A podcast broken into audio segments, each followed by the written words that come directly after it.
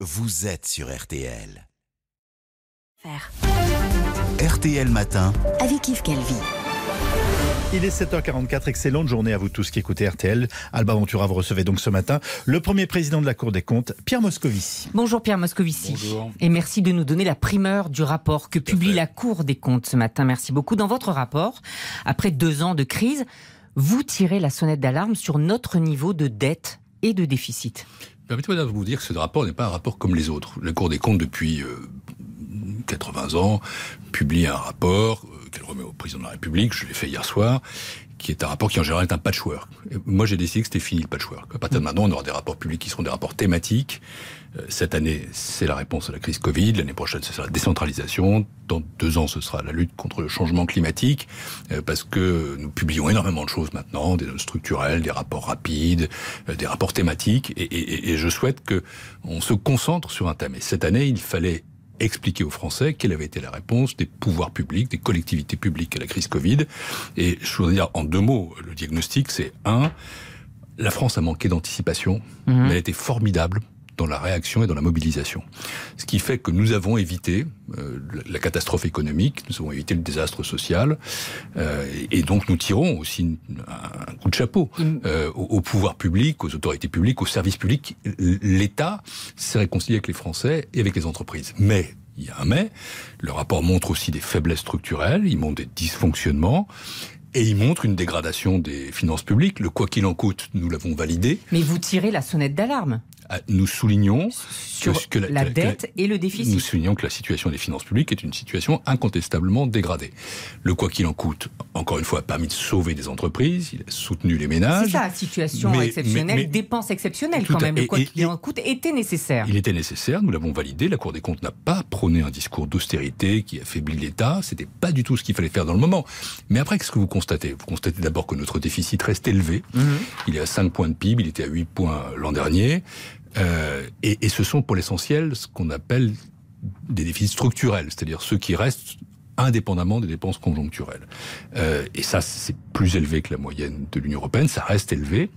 Deuxièmement, la dette publique s'est accrue de 16 points, elle est à 113,5 points de PIB aujourd'hui, et ça nous place dans le peloton des pays les plus endettés en Europe, avec l'Italie, avec l'Espagne, Donc vous avec la diriez Belgique. qu'on est Alors- alors- déclassé par rapport à nos je- voisins je, je veux européens pas, je veux pas utiliser ce, ce type de grands mots. Hum. Je dirais simplement que nous avons une dette publique qui est élevée, que nous avons un contexte inflationniste qui est peut-être temporaire, mais c'est un temporaire qui dure un peu plus que prévu et qui est un peu plus profond que prévu avec des causes qui quand même peuvent euh, perdurer quelque temps. Nous avons une banque centrale européenne qui forcément regarde la situation de l'inflation et donc ce problème de dette publique, il doit être traité. Nous, Alors- nous devons donner des signaux euh, de maîtrise de la dépense publique et de maîtrise de la dette publique, avec, ça. avec un petit paradoxe que je veux souligner, c'est qu'en même temps, nous avons besoin d'investir, parce que nous avons des retards. Nous avons des retards en matière de transition énergétique, Et la crise a de, été de criante transition numérique, d'innovation, de recherche, d'éducation. Et donc il va falloir, euh, me semble-t-il, après les choix démocratiques, qu'on fasse aussi des choix de finances publiques, c'est-à-dire d'une part, où investit-on? Et deuxièmement, comment transforme-t-on l'action publique pour générer des économies dans toute une série de Ça secteurs? doit vous faire sourire de voir tous ces programmes de candidats pleins de promesses. Euh, non, je respecte profondément euh, les, les politiques qui sont à leur place. Euh, Mais- Simplement, la, la Cour des comptes, elle est là pour jouer un rôle.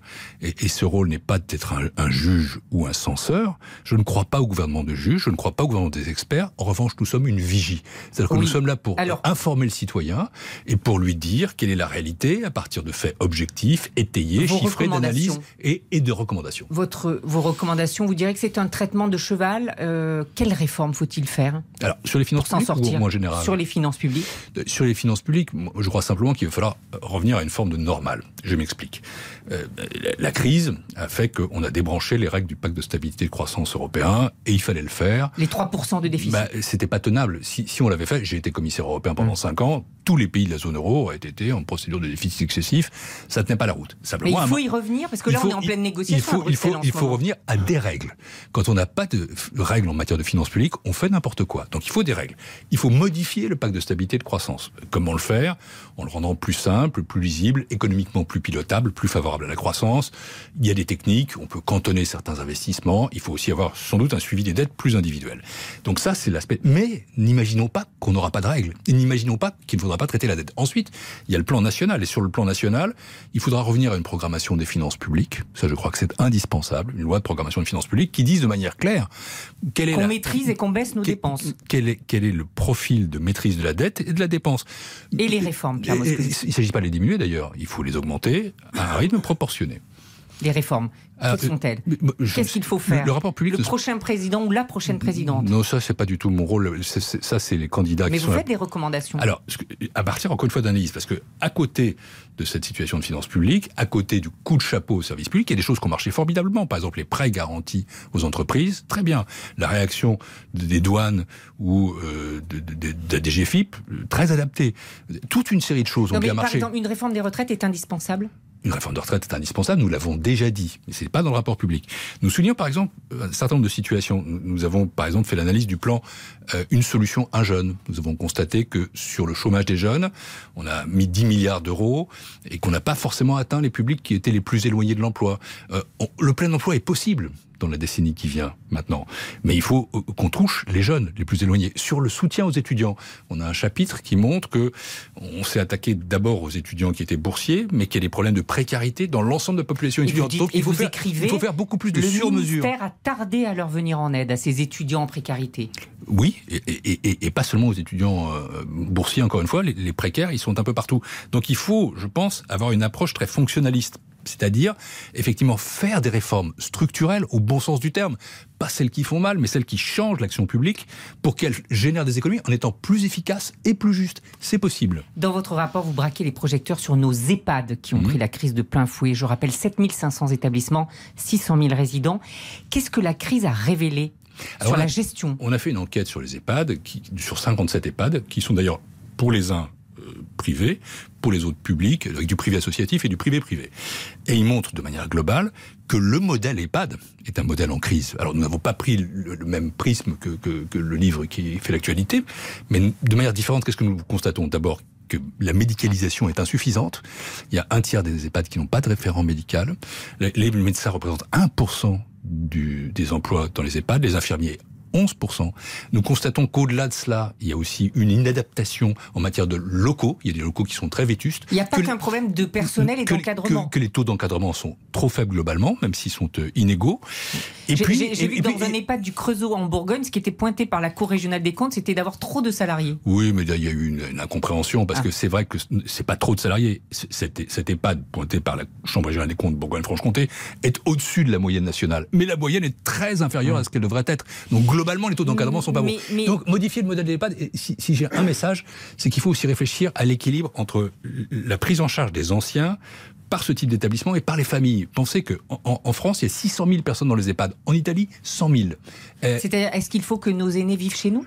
À la maison Je crois que cette réflexion-là, cette réflexion sur la prise en charge respective dans des établissements et dans les familles, ça fait partie de la grande réflexion sur le modèle EHPAD. Il faut réfléchir à ce que c'est que le modèle de la prise en charge de nos anciens dans l'avenir. Ça, c'est indispensable et c'est le message de la Cour très clairement. Une dernière question, euh, Pierre Moscovici. Plusieurs magistrats de la Cour des comptes sont mis en disponibilité en raison de la campagne présidentielle. Vous leur avez demandé. C'est le cas de Sarah Knafo, la conseillère d'Éric Zemmour. C'est le cas de Marie-Claire Carrerger qui avait œuvré mmh. auprès de Michel Barnier. Il en reste un, c'est mmh. Axel Urgin, qui est directeur de campagne de Christiane Taubira. pour l'instant, il renonce euh, il, refuse. il refuse Il refuse, oui. Et donc Et vous lui avez, vous l'avez prié de quitter la cour? J'ai expliqué qu'on ne pouvait pas au, nom de la déontologie et de l'éthique, est à la fois magistrat en fonction et être visible dans une campagne d'un candidat à l'élection présidentielle. Peut-être qu'il pressent que Mme Taubira n'aura pas ses signatures. Madame Knafo a fini par le faire. Madame Carragé l'a fait de manière très spontanée. Toutes deux l'ont fait. Elles se sont pliées à la déontologique. Il se trouve que ce magistrat le refuse en prétendant que Madame Taubira n'est pas candidate à ce stade et qu'il le fera au moment de la campagne officielle. C'est une inégalité de traitement que je trouve très choquante. Et je lui ai demandé, et je lui redemande instamment, je dis bien instamment et sans délai, de se mettre en disponibilité pour des raisons d'éthique. Il me semble que on ne peut pas à la fois être magistrat de la Cour des comptes, être euh, par ailleurs euh, rémunéré par l'État Mm. et être ostensiblement le candidat, le directeur de campagne d'une candidate qui est en campagne. Ça n'est pas possible. Je ne comprends même pas cette Vous attitude. pensez qu'il pressent qu'elle n'aura pas ses parrainages? Je, je ne fais pas de psychologie, je dis juste, il faut se mettre en règle avec la déontologie, avec l'éthique élémentaire de la fonction publique et d'une juridiction comme la Cour. Donc je, bon, je n'ai pas rendu public, mais puisque vous l'évoquez, je le dis de manière très claire devant vous, Madame Taubira euh, prêche suffisamment l'exemplarité pour que son directeur de campagne la respecte. Tout à fait. Merci beaucoup Pierre Moscovici et encore merci pour ce rapport que publie la Cour des comptes. Toujours très instructif, faut aller jeter un œil. C'est gros, c'est un gros pavé, mais 700 pages. très, 20 chapitres. très instructif. Et Il y a une synthèse. hein. Il synthèse. Et l'intégralité.